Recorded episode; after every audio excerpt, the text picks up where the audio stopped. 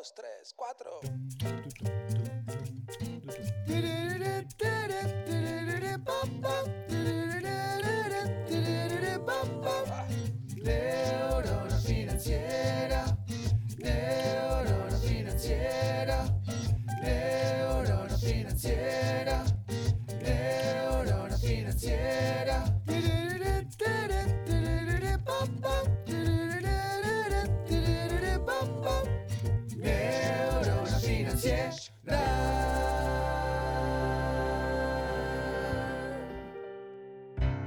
Muy buenos días, tardes, noches para todos. Bienvenidos a un nuevo episodio del podcast de Neurona Financiera. Y hoy un episodio súper especial con un invitado, un amigo de la casa, alguien que ya ha participado en, en este podcast que estuvimos, la última vez estuvimos charlando como hora, hora y media y uno de los podcasts más largos.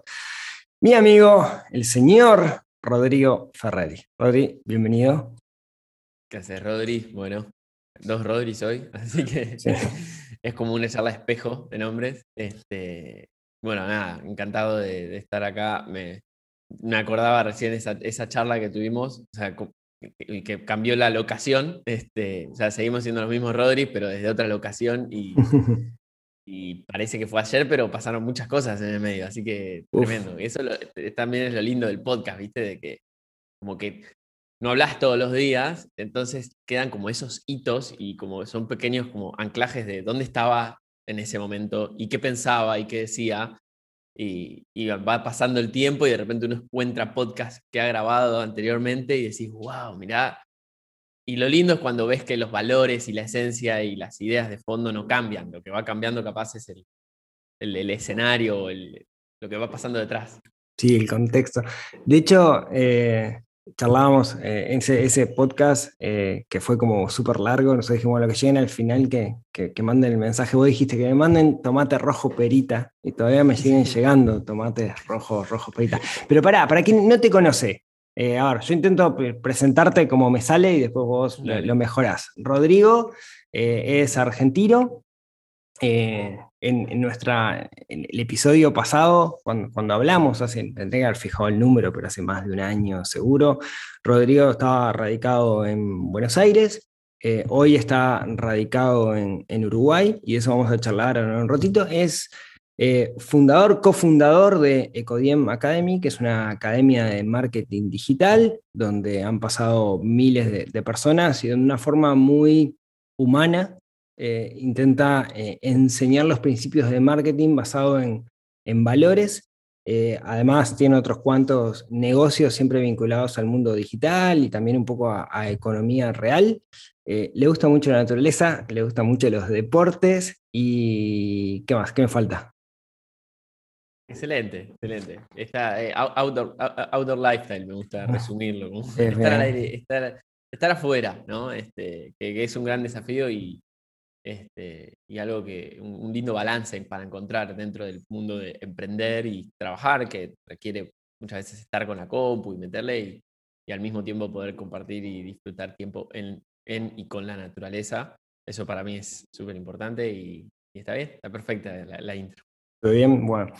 Eh, y yo quería, tenemos muchas cosas para hablar con Rodrigo, así que esto se puede ir a, largo, vamos a intentar que, que- no se vaya tanto, pero una de las cosas que, que yo quería charlar y por lo cual convoqué a, a, a Rodri a este episodio es, yo hace, hace un tiempo largo tengo un episodio de- del podcast que era, eh, el título era, eh, perdón, el, el momento del podcast fue cuando empezaron todas las restricciones en económicas en, en Argentina, después de las elecciones, cuando está Alberto Fernández por ahí, que sube y empiezan todas las restricciones, y mucha gente se quería ir de Argentina previo a la pandemia. Hice un episodio con, bueno, eh, cosas que hay que saber si sos argentino y te querés vivir a Uruguay, básicamente. ¿sí? Y hablaba un poco de, los pros y, y los contras de venirse a, a Uruguay, intentando ser lo más objetivo posible, si es que se puede. Y, ese episodio, yo tuve los episodios también a, YouTube, ¿no? Donde el, público es un público que estaba menos vinculado, que llega por, por búsqueda. Y en YouTube, por lejos, es el más visto, o sea, público que no es público cautivo de neurona financiera, sino que es gente que está buscando, encontró ese episodio y lo escuchó y en un momento estuvo muy, muy, muy escuchado y muy comentado, ¿no? Es sin duda en YouTube el, el que más llega. ¿Y vos previo a la pandemia, fuiste por ese lado. De hecho, muchas de las cosas que yo digo en ese episodio son cosas que yo había averiguado charlando contigo antes, ¿no? Y lo hiciste vos, te viniste, te viniste para, para, acá antes de, la pandemia. Y, la idea era charlar un poco de, esa experiencia, ¿no? De los pros y los contras de emigrar, de emigrar de Argentina hacia Uruguay, un país que es, que es mucho más chico, que tiene menos cosas, capaz que otras fortalezas, pero bueno, la, idea es ir, ir, por ese lado. Entonces, lo primero que te quiero preguntar es, después de más de un año acá en Uruguay, que ya tenés cédula uruguaya, eh, ¿cómo, ¿cómo, te sentís estando acá?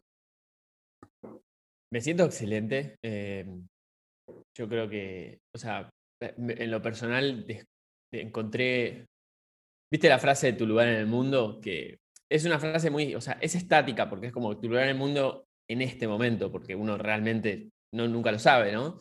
Yo estaba enamorado del río, este, del Río de la Plata, del otro lado, desde Buenos Aires, y fue mi primer, eh, mi primer gran cambio a nivel estilo de vida, cuando empecé a, descubrir esa, esa zona de Argentina, puntualmente de Buenos Aires. Para poner un poco en contexto, yo vivía y crecí en la ciudad, o sea, Caballito, pleno centro de Capital Federal.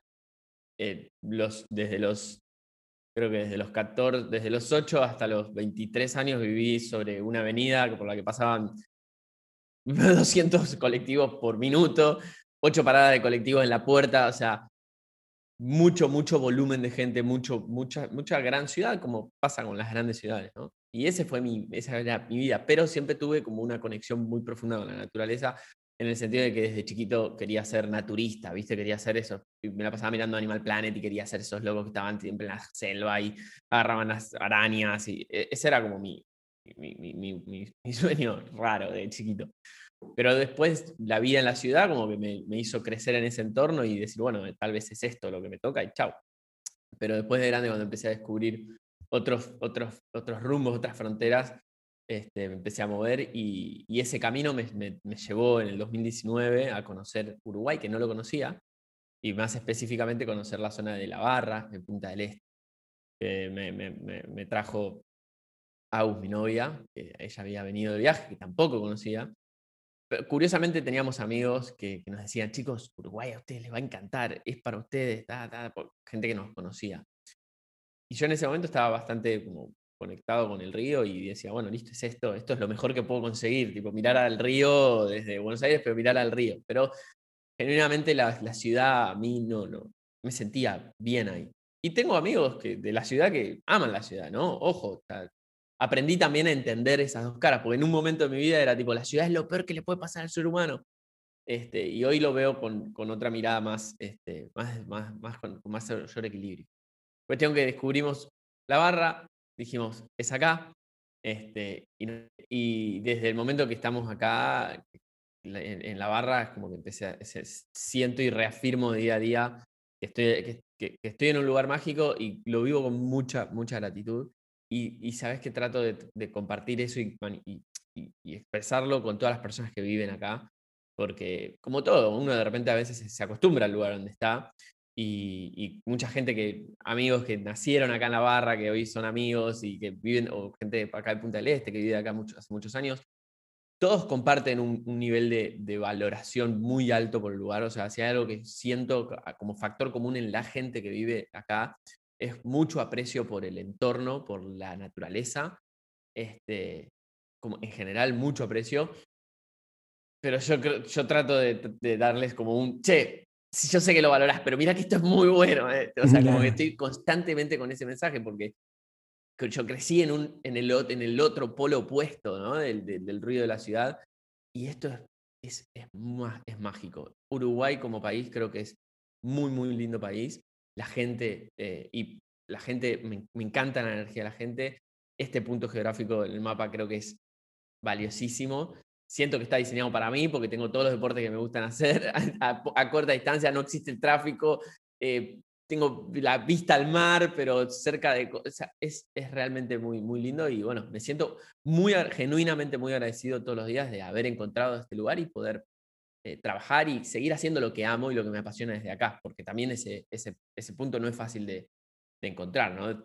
puedes encontrar el lugar, pero tal vez no, no encontrás la manera de desarrollarte como, persona, profesional, lo que sea desde ahí. Y yo pude encontrar ese mix y, bueno, sí, gratitud es la palabra que resume todo eso. Sí, vos ya, ya estabas en una modalidad, o sea, la, la empresa de Codiem ya estaba, la agencia y, y- y la academia ya estaba en una modalidad donde el trabajo era trabajo remoto y, como siempre digo, basado en confianza y respeto con los colaboradores. A ustedes la, la pandemia no los afectó, de hecho ustedes venían promoviendo esto, Sí. eh, esta, esta forma de, de- de trabajo, ¿no? Hoy como que la realidad le- les da la razón. Sí, sí, y, y ese es un punto súper importante, Rodri, porque yo en el, en el 2000, creo que fue en el 2015 o 16, que tomé la decisión consciente de mantenerme liviano de... eh, hay, yo hablo de tres conceptos, libertad financiera, libertad de locación y libertad de tiempo, ¿no? Como los tres ejes de la libertad. Y que para mí esos, hay que tratar de mantener esos tres ejes lo bastante bien alineados eh, y tener suficiente libertad en los tres. La libertad de locación para mí si- simboliza y simbolizaba eso, ¿no? De poder moverme si el contexto y, lo sentía necesario. Empezamos desde el día uno empecé con a, a armar mis equipos, a armar la academia, a armar la agencia. eh, la decisión era, esto tiene que ser, funcionar de manera remota, porque lo que quiero es yo poder vivir donde desee y trabajar desde donde quiera, que en mi caso en ese momento era el río y después pasó a ser este lugar, eh, y que mi gente y que la gente que trabaja con nosotros tenga la misma libertad, que pueda elegir, porque tal vez porque como nunca pude elegir, no, no pude elegir durante mi adolescencia a dónde vivir y me sentía un poco atrapado por el contexto en la ciudad y sentía que, bueno, es lo que te tocó, en el momento en que tomé conciencia de, no, puede no ser así, dije, esto también quiero compartirlo. Y teníamos un podcast, nuestro primer podcast se llamaba Lifestyle is Mindset, donde hablábamos 100% de estas, de estas cosas. Mi primer, una de mis primeras charlas en público en el 2016 fue sobre no se requiere oficina, sobre el trabajo remoto.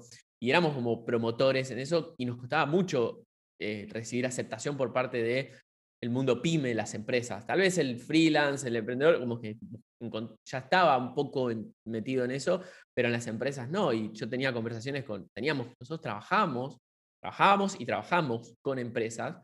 Y muchas veces era, che, nos podemos reunir. Y yo era, no. Eh, Yo, ah, y capaz estaba una hora en auto, no es que era, estaba en otro país el cliente, pero yo le decía, no, porque no es nuestro modo de trabajo. Y, y capaz hoy estoy a una hora en auto, pero hay, parte de mi- hay gente de mi equipo que está en otras provincias o en otros países. Entonces, no es, y costó mucho, costó mucho. En el 2020, y además también éramos promotores del marketing digital, ¿no? En nuestra academia enseñamos marketing digital y mi mensaje era tipo, gente, el marketing digital es la base para construir estos ejes de libertad, porque la- el marketing digital te permite aportar valor a escala de manera online, desde donde estés. Podés estar en una isla, podés vivir en la isla Gorriti si querés, que tenés 4G suficiente para, si querés hacer un podcast y te- escribir libros y vivir del- de, de- de internet, podés hacerlo. Y, y ese era el mensaje, costaba al principio, pero el 2020 fue como, ayer Agus, estábamos charlando de esto casualmente con Agus, mi novia, y me decía, parecía que estaba, ella me decía, parecía que vos estabas como en el lugar donde tenías el futuro, o sea, como que estabas parado en el futuro. Y, sí, y cuando pegó la pandemia, a, nivel organizacional en, nuestras este, empresas y negocios, pues cambio fue cero. Lo único que tuvimos que hacer es adaptarnos al contexto que le cambiaba a los demás. Nosotros, nuestra rutina fue exactamente igual. Obviamente hubo que hacer adaptaciones porque el mundo cambió, pero aceleró algo que ya estaba dado y creo que por mirar la parte positiva ¿no? y tratar de ponerle una- una- un tinte optimista a las cosas que suceden, que podemos que- quedarnos horas quejándose de, de lamentablemente todo lo malo que trajo la pandemia, sí, pero si algo, una de las cosas buenas creo que mucha gente tomó conciencia de esta realidad y a partir de, esa, de, de que tomó conciencia puede empezar a cambiar su, su- su realidad y su futuro y lo veo día a día con vecinos, o sea, veo gente que gracias a eso dijo, ah, puedo trabajar de manera remota, puedo trabajar, este, o sea, no tengo que ir todos los días a la oficina y eso empieza a cambiar industrias enteras como el real estate, de repente lugares que quedan a 40 minutos, una hora de las zonas de oficinas, empiezan a ser lugares donde la gente puede empezar a pensar, che, ahí puedo vivir, porque no voy todos los días a la oficina, voy dos veces por semana y el resto vivo en Piriápolis, vivo en Punta del Este. Entonces, yo creo que estamos todavía, recién ahora, o sea, como que hubo un gran movimiento, los early adopters de, este, de, estas nuevas, eh, de este nuevo paradigma, pero yo creo que en los próximos 5 o 10 años, eh, creo, ¿no? Y lo digo con humildad total, el paradigma de estilo de vida que, nosotros planteamos y que vivimos, de un equilibrio con la naturaleza y al mismo tiempo de trabajar de manera profesional, pero 100% remoto, y valorar, disfrutar el tiempo libre con, en el atardecer, mirando la mansa, tomándote unos mates, al mismo tiempo que eh, haces una videollamada con un cliente de Japón, si se quiere, para cerrar el negocio más grande de tu vida. Pero ese, e, esos dos extremos, esos dos balances, creo que son el, el, paradigma hacia donde nos estamos moviendo y cada vez más gente lo va a abrazar. Y me pone muy contento porque creo que, es, por lo menos lo veo mucho más equilibrado que la vorágine de la ciudad y de la oficina de 9 a 18 todos los días y ir al gimnasio solamente a la tarde cuando podés y toda esa rutina que, que conocemos. Sí, está este concepto que, que, cada vez se habla más de la ciudad, no sé si lo escuchaste, la ciudad de los 15 minutos, que, que dice que eh, la tendencia va a ser que vivamos en lugares donde a 15 minutos de donde estemos vamos a tener todos los servicios necesarios como para poder vivir. Entonces, en vez de la gran ciudad con todo, vamos a estar mucho más distribuidos con esto de las ciudades de los 15 minutos, que es bastante común verlo a nivel europeo de repente ya, y, está viniendo como para, para este lado, ¿no? Que bueno, el caso de Uruguay es, e, es chico, eh, estamos cerca, digamos, relativamente cerca. El caso de, Argentina, donde es muchísimo más grande, eh, quizás cueste un poco más. Y ahí tengo, tengo una pregunta. Eh, irte, irte a Uruguay, ¿no? Está, está, bueno la naturaleza, este, tenés el océano, tenés el río, los deportes, etcétera. Pero eh, implica un, cambio complicado es eh, irte a otro país con las restricciones que eso implica, te agarro la pandemia, la familia, etcétera. ¿Por, qué no Argentina? Yo qué sé, tenés Bariloche, tenés Tierra del Fuego, tenés Salta, tenés Mendoza, tenés la montaña, tenés todos los climas habidos y por haber en Argentina. ¿Por qué irte de Argentina? Personalmente, o sea, creo que no todos deberían irse a Argentina. O sea, creo como que ahí es donde está el punto que a veces es, eh, los en los medios es fácil generalizar. O sea, los medios buscan el mensaje masivo y que pegue las masas y, mensajes tan, tan, tan este, fuertes como decir, andate a Argentina. Es un mensaje que, o sea, el miedo vende, ¿no? Este, y es un mensaje que genera estrés. Porque no todos pueden, primero no todos tienen las posibilidades, ¿no? Yo, yo tuve la suerte, no sé si la suerte, porque un poco fue planeado, pero tuve sí las condiciones para hacerlo en el momento que lo sentí. O sea, lo trabajé previamente, fueron muchos años de trabajarlo, de mucho autoconocimiento y mucho trabajo a efectos prácticos, ¿no? De desarrollo profesional, que me permitieron dar ese, ese paso este, sin tanto estrés. Pero personalmente probé lugares de Argentina, observé, diré, pero en ningún, en ningún lugar me sentí como me sentí en, Punta del Este principalmente. Tal vez sea por una cuestión geográfica, creo que en gran parte en mi, a, nivel personal, la geografía del lugar me, me, cautivó mucho porque me gusta surfear, me gusta hacer kite. Tengo como una, crecí en la ciudad, entonces como que el ver edificios me hace sentir un poco en mi casa también. Este, no soy, no nací en el campo, entonces como que los edificios de Punta del Este hay una parte mía, el Rodri de ciudad, como que ve eso y se sigue sintiendo, ok, no estoy en un lugar 100% nuevo. Entonces, Punta del Este tiene como un mix que no, vi, no encontré en ningún lado. Tal vez, tal vez Chapadmalal, Mar del Plata, era un punto geográfico de Argentina que a mí me, interesaba, pero sí es verdad que Argentina socialmente los últimos años, y me atrevería a decir desde que tengo memoria, tengo 31 años, nací en los 90, poner que empiezo a formar mis ideas de mi memoria en el 94-95, arrancaba el periodo de crisis. Y, y no, o sea, siento que socialmente Argentina está tenso. Y esa, y esa energía está en la gente, está en, en el, desde el almacén. O sea, por más que vos te encierres en una burbuja, en un barrio cerrado, si querés pensar en temas de seguridad, que también es una variable, lamentablemente yo vivía no vivía en un barrio cerrado, Vivía en un barrio muy lindo, con seguridades, garitas, qué sé yo, pero igual. La puerta de mi casa me habían afanado la bici, Rompieron la puerta de la entrada de mi casa y se llevaron una bici.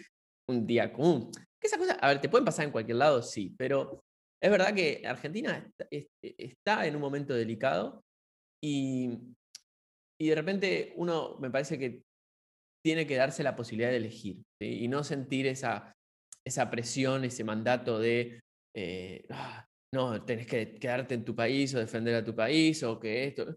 Yo creo que es importante que cada uno se, se, escuche, se observe y se dé la posibilidad de elegir. Y conozco gente que tal vez elige Argentina porque le encanta, porque está cerca de toda su familia, de todas sus amistades y demás.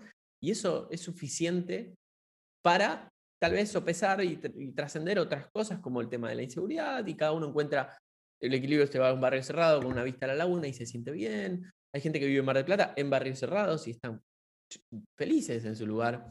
Y, también hay una cuestión de, sentido de pertenencia que yo nunca lo sentí. O sea, yo, yo, estaba en la ciudad, pero yo no sentía que pertenecía ahí. Nunca sentí que pertenecía a ese lugar. Entonces, cuando empecé a ser grande y empecé a descubrir que y a, ser consciente de ese sentido de no pertenencia, empecé a permitirme buscar y decir, bueno, ¿dónde sí? Y en el momento que lo encontré, lo encontré en Uruguay y fue tipo, uy, acá sí. Hay de todo el contexto socioeconómico, sociopolítico y demás, es dato de color, es relevante, sí, hacen a la ecuación, definitivamente, pero creo que uno debería tomar este tipo de decisiones basado en otro tipo, en variables más profundas y más personales y, más, y, que van más allá de el gobierno de turno. Creo que ahí está la clave. O sea, el gobierno de turno hace la ecuación, definitivamente. La situación económica hace la ecuación, 100%. Pero este tipo de decisiones me parece que se deberían tomar bajo otros estándares de, de más de filosofía de vida.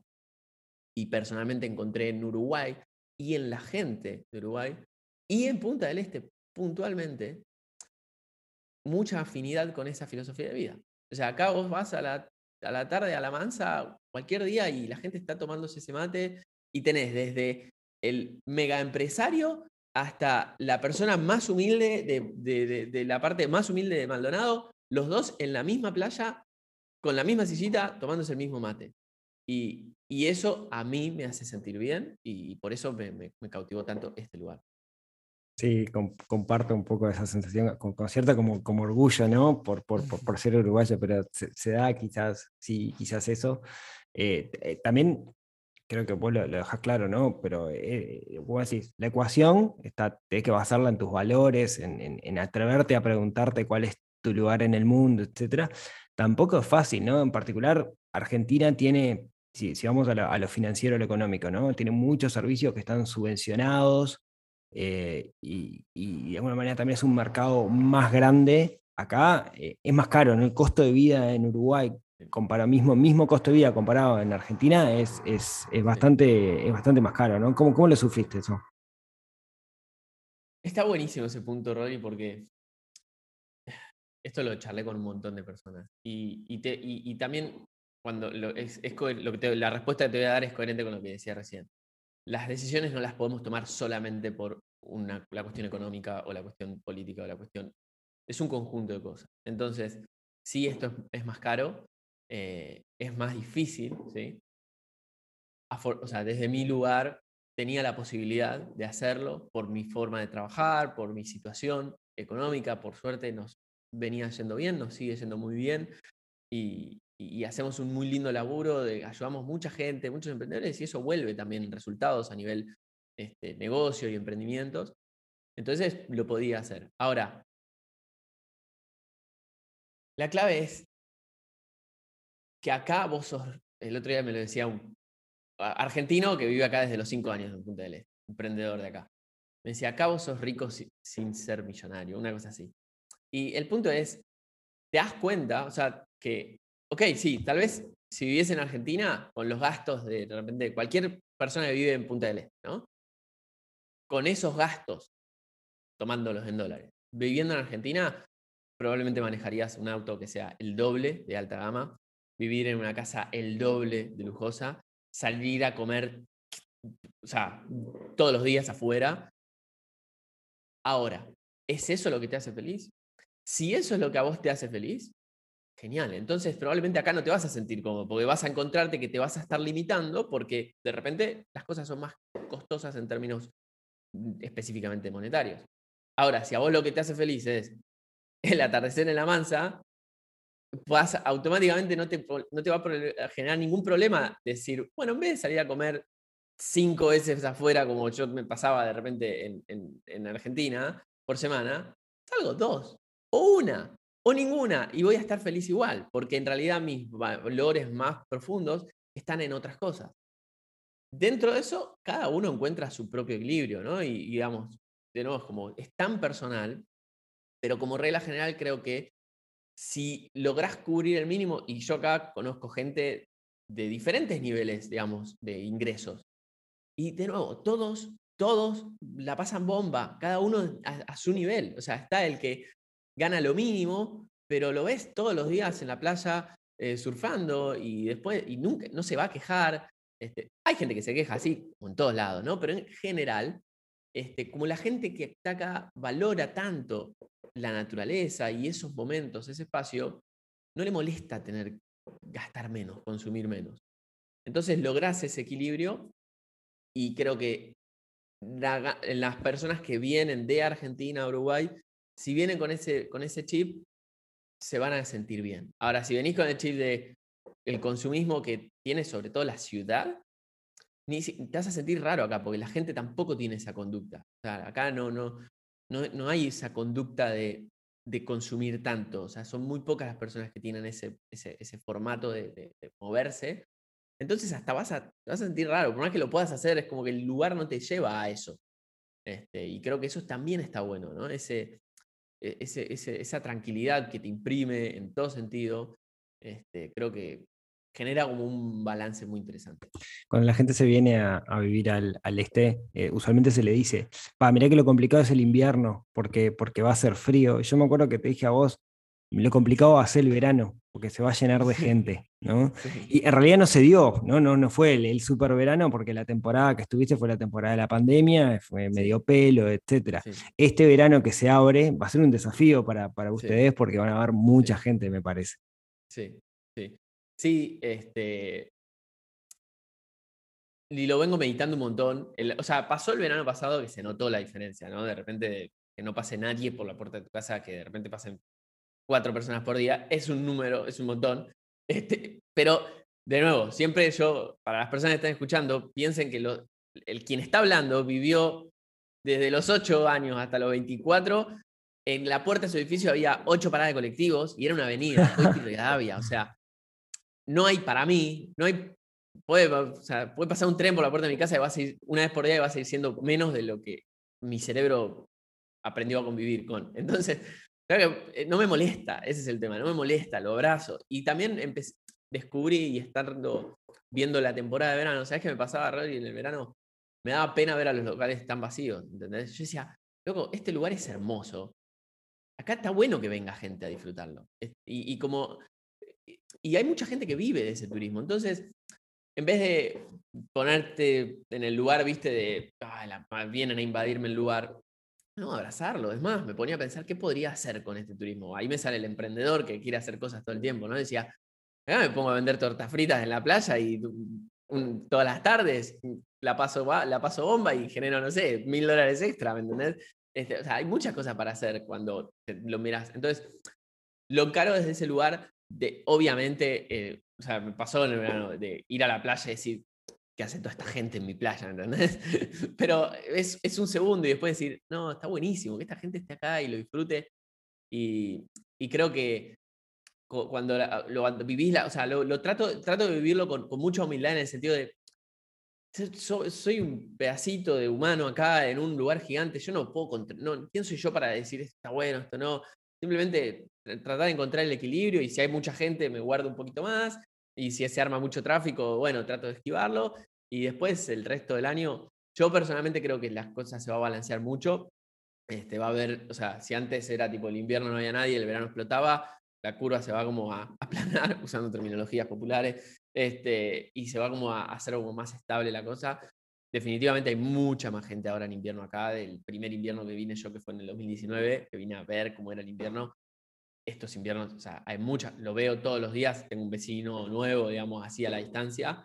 Eh, y, yo creo que eso va, a generar algo muy lindo y de acá a los próximos 5 o 10 años estos lugares, no necesariamente solo el Punta del Este, Piriápolis creo que tiene un potencial enorme también por la cercanía a Montevideo, Punta del Este y tal vez algunos otros puntos más al este, eventualmente este, van a crecer mucho. Y yo estoy totalmente de acuerdo contigo. Creo que, que- que van a crecer mucho, que van a crecer también las ciudades. De hecho, digo, lo- los colegios están llegando, se están llenando. eh, este, eh, y, pasan cosas extrañas que están buenísimas. A mí me pasó hace relativamente poco, fui a una, una barraca en, en el este, tenía que comprar una cosa y ponele, eh, era cierta cantidad de dinero, le doy mi tarjeta de débito, ¿no? pasa la tarjeta de débito y me dice, pa, no, no, no pasa porque era más de lo que soportaba diario el límite de la, de la tarjeta. Yo estaba por primera vez enfrentando al ferretero que le había comprado algo caro y que eventualmente no lo podía pagar y ya lo había cargado, ya me lo había llevado todo. Dije, ¿qué hago? No? Si estoy acá en la ciudad, no sé, me, me acompañan en taxi al banco y tengo que sacar la plata, ¿no? Claro. Y, y me mira, ¿no? Pablo se llama el ferretero. Me mira Pablo y me dice, tranquilo, Rodrigo, cuando puedas, vení mañana y me pagas el resto. Yo pensaba, no lo conozco. O sea, es la Claro. primera vez que lo veo. Ya sabe que me llamo Rodrigo, este, porque estuvimos charlando y me está dando este, este changüí sin conocerme. Y, y- y está genial ese ritmo, ¿no? Esa, esa confianza, eso que decís de, de como que la gente vibra en, en cierta sintonía y esa sintonía, digamos, se, se contagia y, y no te termina pasando que querés que se vaya todo el mundo, sino que querés que más gente venga a compartir esa sintonía. Y el que no la comparte se siente incómodo y se va a terminar yendo, porque, porque se siente un bicho raro en ese, en ese ecosistema donde se da como esa relación de confianza entre, entre las personas que está buenísimo, que es si, si está alineado con tus valores, ¿no? Si está alineado con, Sí. con lo que uno es, que lo decíamos al principio. Sí, 100% Rodri. Creo que eso, y, como en un punto clave, ¿no? Esa, esa cercanía que se produce en los lugares donde vive menos gente, o sea, no hay mucha vuelta que darle, o sea, vive menos gente, te pasa a conocer más con esa gente. Y, y de repente, o sea, a mí me pasa a veces de ir ahora a, a- veces a la punta a desayunar, a trabajar ahí, y, el mozo viene y ya, tipo, la otra vez, tipo, me trajo lo que le pido todas las mañanas sin pedirle, y para mí fue, esto, esto, esto es- está buenísimo, ese, ese nivel de cercanía. Te puede pasar en un- una ciudad, pero es menos probable acá, digamos, te pasan más estas cosas de que todos se conocen con todos. Y, y también algo que es interesante de los lugares con menos gente, que lo leí una vez en un libro de la marca Patagonia, la marca Patagonia de ropa, el pibe hablaba de las democracias y demás, y él decía que desde su experiencia, un tipo que había viajado por muchos lugares del mundo y vivido en muchos lugares, decía que las democracias funcionaban únicamente en los lugares menos poblados, con menos gente. Porque la presión del grupo hace que uno de alguna manera respete más las reglas. Entonces, y esto es un ejemplo muy práctico, ¿no? Pero si vos tenés cuatro vecinos en la cuadra y un tacho, no vas a dejar la basura afuera, porque va a saltar la ficha enseguida quién sos. Una, dos veces podés zafar, pero si vos, sos si vos tirás la basura mal o haces algo que perjudica a la cuadra, son cuatro personas, va a saltar la ficha y, no, y, te van a encarar y te van a decir, che, tipo, Rodri, estás haciendo esto que nos perjudica a todos, ¿qué onda? Entonces, solo por el hecho de que sabés que te conoces, sabés que hay normas de comunidad, empezás a respetar ciertas reglas de convivencia que en las ciudades no es que la gente no lo tenga esos valores, sino que es más difícil porque la ciudad, la vorágine de la ciudad, despersonaliza todo y hace, las, hace mucho más complejo el, ese tipo de cosas. Está brutal lograrlo y en algunos aspectos como sociedad y creo que como humanidad hemos logrado un montón, ¿no? Si vas a, a si agarras dos grupos de chimpancés y se cagan matando y nosotros, nuestros primos más cercanos, para los que creen en la, teoría de Darwin, digamos, son los chimpancés. Entonces, nosotros no dejamos, somos chimpancés más evolucionados, pero somos 99% chimpancés de nuestro ADN. Entonces, hemos logrado un montón este, a nivel humanidad en, en el mundo, ¿no? La paz y poder ir a mil personas a un lugar, a un recital, a un coso y, y- y- convivir, o sea, que son grandes logros a nivel reglas, ¿no? Pero reglas de convivencia. Pero es verdad que cuanto más gente, más masivo, más difícil es, porque son más variables. La variable individual se multiplica. Entonces, en los lugares con menos gente, esa variable individual pierde, pierde poder y, la, y, esa cercanía hace que el, el ferretero que te fía, te fía porque sabe que vivís ahí y que no te vas a fugar, ¿entendés? Porque sabe que si la- pasan cuatro semanas y no fuiste a pagarle, te va y te golpea la casa, te, te dice, che, Rodri, nada, ¿te acordás? Y que si vos no le pagás, en dos minutos se va a enterar todo el barrio de que no le pagaste y nunca nadie te va a fiar nada más, ¿entendés? Entonces, eso, todo eso sucede en el subconsciente, no es que le esté especulando, pero son como el estándar de las reglas de convivencia pasan por esos lugares donde nos respetamos mutuamente porque nos vemos todos los días, compartimos este espacio y si a eso le sumás este, este sentido de valoración del lugar donde vivís, porque lo elegiste, ¿sí? que es muy distinto a nacer en un lugar y estar, entre comillas, atrapado y no poder salir porque nadie te explica cómo hacerlo, porque no podés, simplemente porque no podés. Acá, en estos lugares donde la gente eligió, vino, se instaló, o el que se quedó eligió quedarse, tiene ese que valora el espacio. Entonces, vas a tener un espectro de diferentes maneras de valoración. Va a haber gente tal vez acá en la barra hay algunos que dicen, no, que pongan un par de hoteles y edificios gigantes para que se desarrolle más la economía. Y hay otros que te dicen, no, ¿cómo vas a arruinar el paisaje? Que vas a sacarle la vista a las personas. Podés tener ese, esa diferencia de criterio. Pero detrás, al final de todo, generalmente los que viven ahí valoran las cosas como son, la esencia del lugar. Y todo eso hace a más, más cercanía, conocerte con la gente que vas, o sea, cruzás, porque claro, vas 10 veces a la playa y ya está, te cruzás. Yo, nosotros con Agus, mi novia, tenemos una fascinación por los perros de la, de la zona, los perros de playa. Claro, son todos, todos tienen, le ponemos nombre, le llevamos comida, le llevamos cosas, los perros la pasan bomba, duermen en primera línea al mar en invierno, porque todo el mundo les da casa. Y de repente esas son hasta una compañía, son, hacen al lugar, ¿entendés? Vos vas a la playa y son siempre los mismos perros y te, nada, te acompañan en tus paseos, te acompañan en tus mates. Y, y eso creo que hay mucha gente que, hay mucha gente que hoy tal vez sufre ansiedad y que a esas personas mismas las traes a un lugar de este estilo y probablemente el 60-70% de esa ansiedad desaparece. Y algo también que, se da, colorario de todo esto, es eh, capaz que, la zona es, es, un poco más cara por el flete, ¿no? Digamos, un producto importado. Vos lo, tenés ahí, está a 150 kilómetros de Montevideo, tenés gasolina, lo que sea, digamos, entonces el flete ya hace que, que el producto sea más caro. Y vos puedes elegir qué hago, compro algo en Montevideo o lo compro acá. Y elegís comprarlo ahí, porque es más caro, pero estás ayudando al ecosistema, ¿no? Estás ayudando a Pablo, al ferretero, y, eso es lo que hace, digamos, ese, ese, vínculo de confianza que se genera entre los participantes de la, de la sociedad que, que, está buenísimo, ¿no? Y, ahí lo quiero enganchar con, y, lo enganchamos y acá hacemos un cambio radical con, con el tema del, marketing digital. Vos en, Ecodiem, eh, eh, que es, es, la, academia, que es la agencia, ustedes tienen un sistema. Y, yo, digamos, como, como miembro soy parte de, de, Codiem y hay algo que, es re interesante, que es reintegro, que vos arrancás, bueno, vamos a hablar de marketing digital. Primero, ¿para qué carajo querés hacer esto? Pregúntate para qué querés hacer esto. Y después vemos del marketing digital. Y ahí hablamos del propósito, ahí hablamos de lo que vos querés, dónde querés vivir, cómo querés vivir y cómo querés afectar a los demás.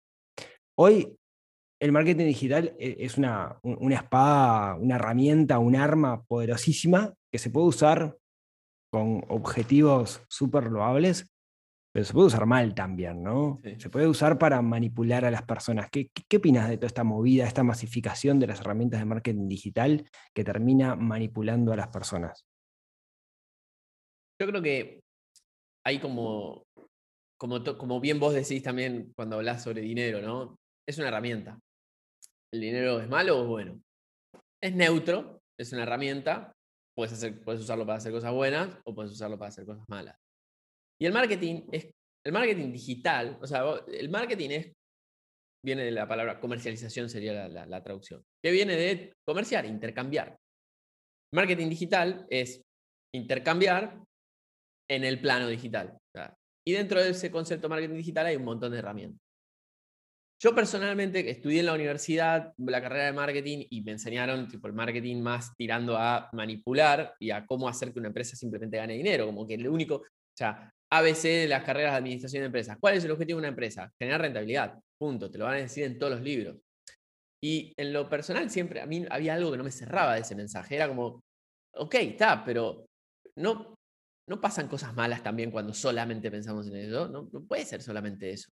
Y, de repente, los, los 90, 2000, aparecía la responsabilidad social empresaria, pero parecía ser otro concepto más de branding para hacerse parecer que realmente te importaba el medio ambiente que genuinamente importante. Entonces, cuando empecé a diseñar mis propios modelos de marketing digital y sobre todo para emprendedores, empecé a pensar cuál es el marketing que, en el que yo creo y el que creo que hace realmente bien o que puede aportar valor desde mi punto de vista, ¿no? Este, y para mí el marketing, yo lo grafico en el- cuando enseñamos el método Codiemes, digo, es un puente. El marketing es una herramienta que permite conectar una oferta con, un, este, con una persona que la necesita. O sea, lo que vos tenés para darle al mundo o a tus clientes con las personas que lo necesitan. Y hoy, lo que nos da el marketing digital es la oportunidad de democratizar el alcance. O sea, gente que hace, gente que tiene valor para aportar, de repente, ¿viste? Y lo, lo vamos a llevar a los ejemplos más concretos del artista, ¿viste? Esa gente que hace esos muebles súper personalizados, el otro día veía que te hacían una mesa. Y vos de repente ves estos pibes que laburan con una pasión ese mueble, que aman lo que hacen. Esa persona es feliz haciendo mesas. Yo, Rodri, no soy feliz haciendo mesas. Necesito mesas. Me gusta una mesa linda. Quiero encontrar a alguien que sea feliz haciendo mesas para comprarle la mesa a él, en lugar de ir a la cadena que hace mesas que son todas iguales, ¿no? Porque no es, o sea, no es lo mismo una mesa que te la hace alguien que la hace con todo el amor del mundo, la pasión y le imprime toda esa filosofía de el amor a la madera, a la mesa y la, la piensa, etcétera, que ir a, no sé, el supermercado y llevarte la mesa que se ensambla en tu casa. ¿Las dos van a cumplir la función de mesa? Sí. Pero genuinamente cualquier, que cualquier persona estaría convencida de que no es lo mismo cuando te sientes en esa mesa y la toques y la comas en esa mesa, no va a ser lo mismo la relación que tengas con esa mesa. Esa persona que es apasionada de hacer esa mesa y de hacer muebles y demás, hace 30 años atrás estaba muy, muy limitada en su capacidad de hacerse conocer y llegar a la gente. Podía hacer estrategia de panfleto, digamos, poner, existía la, la- la- podía imprimir panfletos y el boca en boca, está. Hoy el marketing digital le permite a esa persona hacerse conocer por miles de personas y que gente de capaz otro país le quiera encargar una mesa. Entonces, el marketing digital hoy para mí es la oportunidad máxima que tenemos las personas para enfocarnos en lo que nos gusta hacer, en nuestra pasión, en, en algo que- donde somos buenos, donde sentimos que podemos hacer algo distinto, como te ha pasado a vos con el podcast, con Neurona. Y el marketing digital es la herramienta que te va a permitir a eso llegárselo al mundo. Y que el mundo, que la gente que lo necesita, te dé un feedback y vos aprender de ellos y darles ese servicio y que ellos reciban ese valor de vos y dejar que de alguna manera la, la rueda gire, ¿no? Y dentro de eso vas a tener diferentes espectros. Vas a tener el, emprendedor que simplemente quiere vender 20 mesas por mes y con eso es feliz, que va a vivir en, no sé, en Piriápolis, con, con sus 20 mesas que haga personalizadas, ya te va a la pasar bomba, va a tener su vida, la, la- la vida más placentera del mundo porque va a tener tiempo, va a hacer lo que le gusta, va a tener tiempo libre, va a ganar suficiente para vivir donde elige vivir, va a estar feliz. Y de repente tenés emprendedores donde tal vez, un ejemplo personal, donde yo buscaba y busco un poco más de escala, un poco más de masividad, digo, pa, yo tengo un mensaje, tengo, tengo conocimientos, tengo, tengo todas estas herramientas de marketing digital que las aplico con empresas y funcionan. Quiero que esto llegue al mundo. ¿Cómo hago para que esto le llegue a más personas? Y así nació Codiem, y así empezaron los cursos online. Y así pasaron 8.500 alumnos por la academia. Y de esos 8.500 alumnos, la gran mayoría pudo tomar esas herramientas, incorporarlas en sus cosas y el, el- el- el- el- el nivel de expansión que eso genera, de, valor, yo ya perdí la cuenta, pero todo- todos los días me llegan, como te pasará vos, Rodríguez, mensajes de gente agradecida. Vos decís, ¿yo qué hice? Yo no hice nada, yo fui yo, ¿entendés? Yo hice lo mejor que pude hacer. Pero gracias a estas herramientas y gracias a yo permitirme usarlas y, amigarme, porque también está la contracara, la gente que le tiene rechazo a Internet, rechazo a esto, gracias a amigarme con esas herramientas, abrazarlas, pude impactar en un montón de personas. Y al final del día, eso te hace sentir muy bien, te hace muy feliz. Y yo estoy seguro que a vos te pasa y a todas las personas que están de alguna manera conectadas con aportar valor, con, que, con- conectadas con su trabajo desde el lado de qué valor aporto, más allá de cuánto gano, cuánto vendo, sino qué, qué valor genuino estoy aportando, ya sea por experien- desde una experiencia, a ver, quien vende, sabat- no sé, ropa, eh, vende también una experiencia, entonces vende también un sentido de, de- estilo de vida. Es todo, todo lo que cada emprendedor desde su lugar puede ponerle algo más a lo que vende. Y Internet hoy te da la posibilidad. Hoy Internet y el marketing digital principalmente, las redes sociales, le dan la posibilidad a cualquier persona con una idea, con una pasión, con ah, una obsesión de hacerlo, poner, ponerlo de afuera e intentarlo y, y realmente llegar a las personas. Y si lo que vos tenés para dar encuentra un receptor del otro lado, el, éxito está, está, asegurado, definiendo éxito como que lo que vos haces y amás hacer, puedas cobrar por ello. El otro día me, pasó un, emprendedor que tenía un problema con sus redes. No, como vos decís, ¿no? Es un técnico en algo que no domina mucho el mundo, el mundo online porque se enfoca en su fortaleza, que es lo, que hace técnicamente, ¿no? Entonces tenía un problema en las redes, me preguntó a mí, yo realmente era un tema de Facebook, yo Facebook no lo dominaba, entonces dije, no, yo no lo sé, pero sé quién lo sabe. Entonces levanté la bandera y llamé a un amigo en común que tenemos nosotros, que es Nacho Fernández. digo, Nacho, mira, tengo, tengo un amigo y le conté la historia que necesita ayuda. Nacho es, es, es, un uruguayo, joven, que ¿qué edad tiene Nacho? 21, 22 años. que es, sí, que es eh, eh, del palo del marketing digital, le gusta mucho el marketing digital, hoy es instructor, dentro, de, dentro de, de Codiem, de la parte de redes sociales, y, me le di una mano a esta persona enorme, ¿y por qué lo hizo? Lo hizo porque vibra con eso, lo hizo porque, porque le gusta y por, esa sensación de, ayudar a los demás. No cobró un peso, este, lo hizo simplemente porque tenía ganas de hacerlo porque sabía que estaba ayudando a alguien, ¿no? Y, y, eso es un poco la, filosofía que, ustedes intentan poner dentro de Codiem. Eh, el éxito no está tanto relacionado con la cantidad de dinero que ganes, sino que es una consecuencia de hacer aquello que estás destinado a hacer o que vos querés hacer. Y eso eh, creo que, está buenísimo la, la impronta y es lo que los hace diferentes. Ahora, está pasando que aparecen cada vez más eh, organizaciones, me animo a decir organizaciones, me animo a decir organizaciones criminales, de hecho, que utilizan estas herramientas para llegar a mucha gente con el cuento de la rentabilidad del 10% mensual, eh, usar nuestra plataforma y, claro, esto les permite masificar el mensaje, llegar a muchísima gente y, y como todo embudo, algunos entran y después terminan perdiendo, perdiendo dinero, ¿no? Como que usan la herramienta para el mal, entre, entre comillas. Y es algo que yo vivo, vivo alertando a las personas, ¿no? De, tengamos cuidado con estos mensajes que escuchamos por ahí, aquello de los Simpsons, de si aparece en televisión, seguro que es verdad, hoy nos estamos convenciendo de si aparece en Internet, seguro que es verdad, y tengamos cuidado y tengamos siempre... Eh, eh, pasemos por el tamiz del sentido común las cosas, las cosas que escuchamos, ¿no? Porque hoy cualquier mensaje se puede masificar, eso no quiere decir que ese mensaje sea cierto, tengamos cuidado, ¿no? Hay mucho esquema de Ponzi, estafas, etcétera. Me alarma mucho, cada día aparece alguno nuevo, ahora hay otro que está de moda y gente vendiendo bienes para meterse ahí adentro y van a terminar, digamos, estafados, ¿no? Eso me, asusta y, mucho.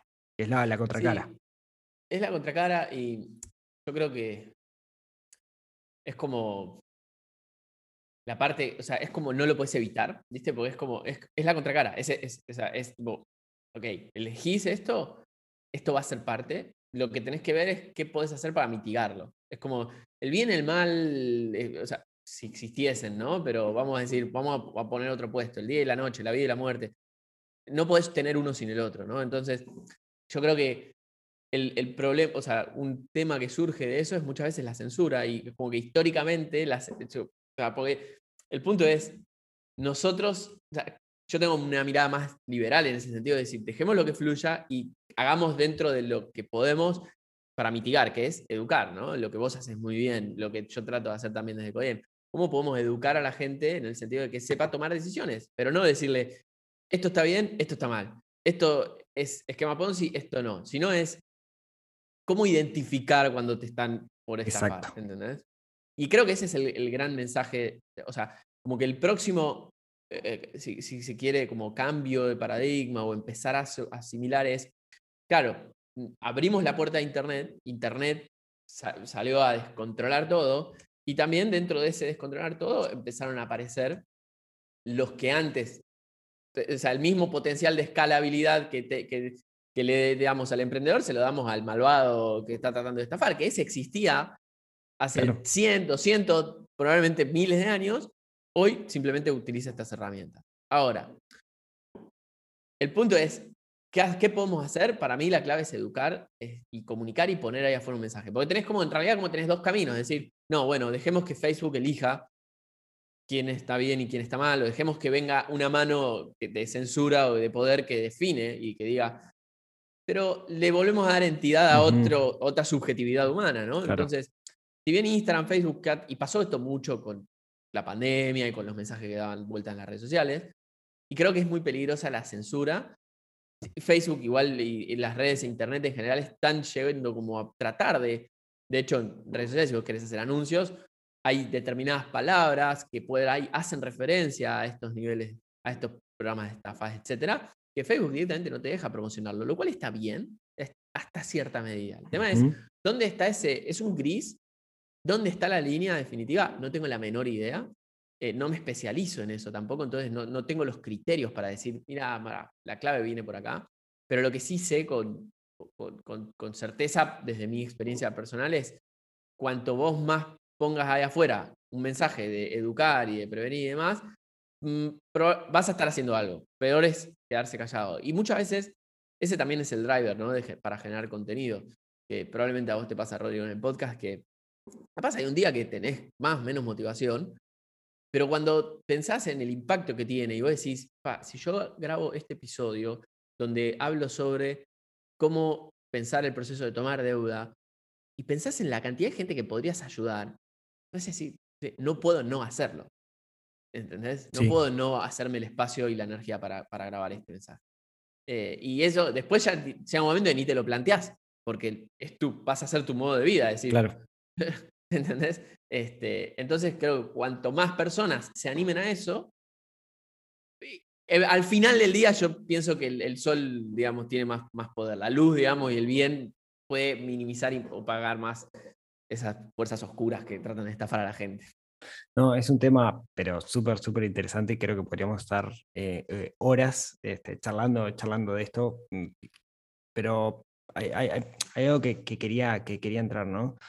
Está bien, el marketing digital me, sirve, me convenciste de que quiero usarlo para el bien. Yo tengo un producto o servicio que sé que soluciona problemas de personas, no voy a generar necesidad, sino simplemente voy a eh, eh, ofrecer mi producto y servicio, eh, tengo, tengo esta herramienta. ¿Cómo, cómo vos le recomendás a alguien que, que se meta en este mundo de repente cuando no es muy técnico? ¿no? Mi amigo este que yo te digo que tiene problema con la página de, fut- eh, de Facebook, que, que- Sí, ¿cómo, cómo, sí. cómo le recomendás que, que se meta para hacerlo él, ¿no? para que no dependa de un tercero, sino que lo pueda hacer él? El primer punto, y que esto es súper importante, Rodri, sobre todo para este perfil de gente que de repente dice, pa, esto no me interesa a mí, yo me gusta hacer mesas, o sea, no, no quiero, es aceptar que es importante. O sea, aceptarlo, aceptarlo, abrazarlo, decir, esto es una oportunidad, o sea, te están dando una herramienta que te puede cambiar la vida literalmente hablando. Entonces, tenés que entender y aceptar que es importante para tu negocio y que la eh, requiere de foco y de que te eduques. ¿sí? O sea, tenés que aprenderla. Después vos elegirás si la usás, si no la usás, si lo haces vos, si lo delegás, pero necesitas aprenderla, necesitas entender cómo funciona, necesitas entender para qué, potencial tiene y cómo la podés utilizar para tu negocio y, tu emprendimiento. Entonces, ese para mí es el primer paso y es fundamental, porque muchas personas llegan a Ecodiem, ¿sí? que con más, más, o sea, no muchas, pero ponele que un porcentaje, dice, oh, sí, vengo a aprender esto de marketing digital, que no me gusta, estoy negado a las redes, no quiero saber nada con esto, pero bueno, está, todo el mundo vende por internet, tengo... Fuiste, esa persona no, no va a durar ni cinco minutos haciendo un curso de Facebook Ads, que es súper técnico y, no digo súper difícil, pero requiere foco. Este, entonces, a esas personas nosotros lo primero que le decimos, por eso siempre arranco, ¿para qué estás acá? O sea, para alinearte a cuál es tu gran objetivo. El objetivo no es, para la mayoría de las personas, ser experto en Facebook Ads, ser experto en Instagram, ser experto en Google, ser experto en email.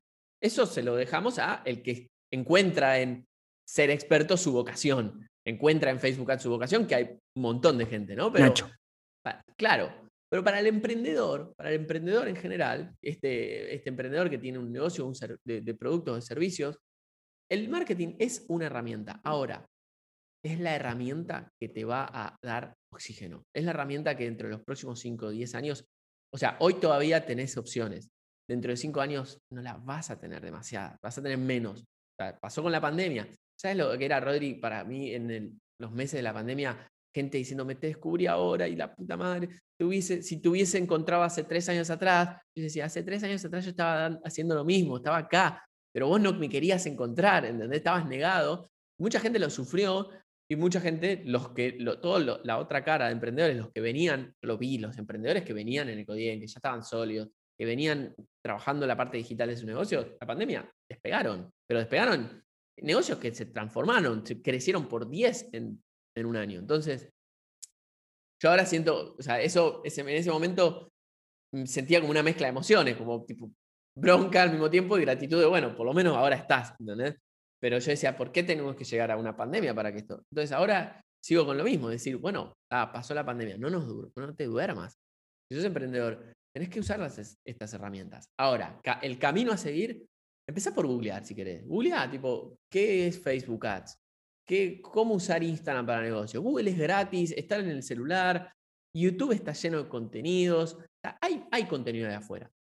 Ahora, sí es verdad que como, es como buscar caminos de, aprendizaje en los cuales justamente tenés un camino. Hay un punto que es complejo y que, o sea, quiero ser, este, quiero ser este, prolijo acá con las palabras para no, que no se sienta que estoy tratando de vender la academia o vender Ecodien, pero voy a hablar desde por qué, o sea, si, si, si hacemos Ecodien de determinada manera es porque confiamos en eso y porque realmente creo que es el modelo.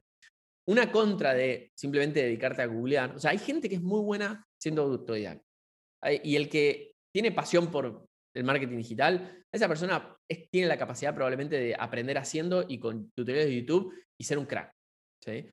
Pero Juancito de la mueblería que quiere hacer mesas, probablemente eh, lo peor que puede hacer es salir a buscar tutoriales en YouTube, porque lo que va a hacer es abrumarse, marearse, ver demasiada información, no va a saber qué filtrar, no va a saber. Entonces, necesita, Juancito, agarrar a por lo menos un punto de referencia. ¿Entendés? Decir, bueno, a ver, ¿a quién escucho? Que me, que me, que me, haga llegar con su mensaje, que tenga afinidad, que comparta los valores. Filtrar por los valores de la persona que te está hablando. Porque de nuevo, así como existen en las finanzas estos esquemas Ponzi, el marketing también está lleno de gente que se va a sacar, alquila la casa, alquila el auto y se hace un video contándote cómo con su sistema de ventas de publicidad factura millones y, cambió su vida, ¿no? Entonces, va a estar lleno de eso. Y ojo, tal vez dentro de alguno de esos encontrás un muy buen sistema, pero en general también, ¿qué pasa? siento que me voy por las ramas, pero esto es clave. Cuando vos no estás alineado a los valores de quien te enseña, cuando vos no compartís los valores de base de la persona que te está impartiendo conocimiento, compartiendo conocimiento, el mensaje llega distinto y es mucho más difícil de aprender. Entonces, vos me podés enseñar la misma fórmula, para tomar decisiones de inversiones. Rodri y otra persona que habla sobre inversiones.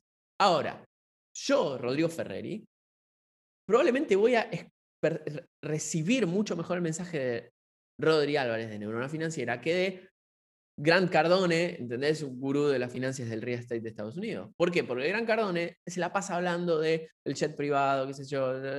Dentro del fondo del mensaje hay algunas cosas interesantes, pero el pibe lo único que vende es ese lifestyle. Rodri de Neurona Financiera, comparto los valores. Entonces, cuando te escucho a vos, el mensaje llega distinto. Entonces, como primer gran filtro es buscar referentes, personas que compartas esos valores de base, que compartas cierta filosofía de vida y que obviamente tenga la autoridad y que te demuestre que sabe del tema. Una vez que encontraste eso, métele por ahí y anda con humildad y trata de incorporar esas herramientas y entrar en un esquema de aprendizaje. No hagas Puedes hacer cursos sueltos, sí, pero siempre y cuando estén alineados dentro de una metodología o tenga un caminito. Hay un montón de gente que enseña. Nosotros en Ecodien puntualmente, nuestro modelo es de suscripción. Entonces vos entras a la academia y tenés un camino de aprendizaje, tenés una metodología y tenés un montón de cursos, justamente para que tengas todo en un lugar y tengas como tu gran biblioteca de marketing digital y cada vez que lo necesites estemos ahí, porque también damos apoyo, acompañamiento, respondemos consultas, tenemos un equipo de instructores. Entonces tenemos todo un sistema para que Juan, que hace mesas, lo único que tenga que hacer es decir, bueno, listo, confío en Ecodiem, comparto estos valores, entro acá y voy a seguir este camino. Y dentro de esto voy a ir haciendo lo que necesite y cuando tenga una duda le voy a preguntar a ellos y ellos me van a, ir guiando. Entonces, para mí, por eso nuestra propuesta es la mejor propuesta de valor que hay para este tipo de emprendedores. Ahora, también hay gente que, tiene, que vende cursos sueltos, ¿no? Y que de repente te ofrecen un camino de aprendizaje y está buenísimo. La clave es que te comprometas con la metodología y con el perfil de, o sea, y con el proceso y con los valores con los, de, de quien estás aprendiendo. Entonces, sí, creo que va por ahí. Es que justo el, el- caso de la mesa que hablábamos, eh, la gente de, MTL Muebles, ahí Michelle y, y Mariana, son estas personas que lo tienen, manejan muy bien las redes, manejan Sí. muy bien, y vos estabas contando algo y, y yo me reía, la vez pasada se pusieron a hacer reels, este, esto no tiene que ver con esta bola, pero se pusieron a hacer reels, el, el famoso reel, viste, el del cambio de ropa, pero lo hacía Michelle, loco, grandote, carpintero, Sí. vestido muy raro, pollera. ¿no? Ropa de la mujer, de la madre, cosas por el estilo. Entonces está en medio del reel haciendo eso, vestido así medio raro, y vi- le traen la leña. Viene el camionero con la leña, ¿no? Pero filman ese momento, Sí. ¿no? Filman ese momento. Mariana riéndose, Sí. diciéndole, llegó el camionero con la leña y el vestido con el coso de piel de la madre. Fue un momento Sí. genial. Y eso es contenido, y eso te acerca a, a los valores de esa persona y lo conoces y decís, che, no, no es un carpintero que está explotando a alguien, es alguien que lo hace en familia, que se divierte, que la pasa bomba, y eso es parte del método también en, en cierto sentido. Che, pará, eh, pues se nos está yendo largo. Eh, vos una vez me dijiste, a mí me gusta tener mucho tiempo de soledad, pero a veces también necesito estar en contacto con, con personas. Y, y en ese sentido, Ecodiem, Rodrigo, durante mucho tiempo, mes a mes tenía instancias presenciales en las cuales daban, daban cursos. eh, jornadas diarias en donde hacían como cursos intensivos y eso es algo que con la pandemia se perdió y entiendo que ahora estamos volviendo Estamos volviendo, estamos volviendo. Este, la verdad que sí, tal como vos lo decías, yo tengo como ese, esos dos extremos en mi personalidad. Soy o muy introvert o muy extrovert y que me gusta estar tipo solo en el medio del bosque o mirando el mar durante horas y al mismo tiempo me gusta estar rodeado de gente. Y dentro de lo que es la comunicación y la enseñanza particularmente, amo la presencialidad, disfruto mucho dar cursos presenciales y, y bueno, con la pandemia eso se detuvo, lo hacíamos, de hecho, este, el último podcast que habíamos hablado fue previo, el último podcast que hicimos para Neurona, la charla fue previa al primer curso que, iba a hacer acá en Montevideo, que lo hice en Montevideo en el 2019, estuvo brutal, sobre Facebook Ads. Y bueno, y ahora, por suerte, el contexto este, y la pandemia nos, abrió de a, de poquito las puertas y, vamos a volver. Y vamos a volver ahora puntualmente en agosto, este, acá en Punta del Este, con un entrenamiento presencial sobre Facebook Ads, que es el entrenamiento, es un entrenamiento que ha cambiado tantas vidas que es muy difícil para mí dimensionar el impacto que puede llegar a tener, ¿no? Eh, obviamente es un entrenamiento súper estratégico barra técnico sobre Facebook Ads, vamos 100% a la herramienta publicidad en redes, es decir, Juancito que tiene que vende ropa, eh, este, el carpintero, o mismo Rodri que, que tiene un podcast y quiere de repente sacar un programa de finanzas, todas aquellas personas que tienen algo que quieren hacer llegar al público, Facebook Ads hoy es top 3, probablemente la primera y la mejor herramienta para hacerlo. Y es un entrenamiento intensivo de un día que nos metemos de lleno en esa herramienta. Vos participaste en el de Montevideo este, allá por el 2019. Y recuerdo algo que, sí. que- que me impactó de ese curso, que cuando arranca vos preguntaste, bueno, ¿quién me conocía a mí? Y de repente todos levantamos la mano de los no sé, 30, 40 que estábamos, ¿no? Bueno, ¿quién vio una publicidad en Facebook o Instagram de este curso y esa publicidad los terminó convenciendo? Y el 90% levantaron la mano, ¿no? Lo que demostraba, digamos, que el conocimiento Claro. que ibas a dar ahí era conocimiento efectivo, porque larga estabas metiendo un curso y lograste vendérselo a todas esas personas. Eso me acuerdo que Exacto, me impactó exacto. un montón. Es que es así, es así Rodri. Y, y, a ver, es. so, oye, Ecodiema, pasaron 8.500 alumnos en el 2016. Tenemos una agencia que trabajamos con cientos de empresas. Todo, todos de- desde cero con publicidad en redes sociales.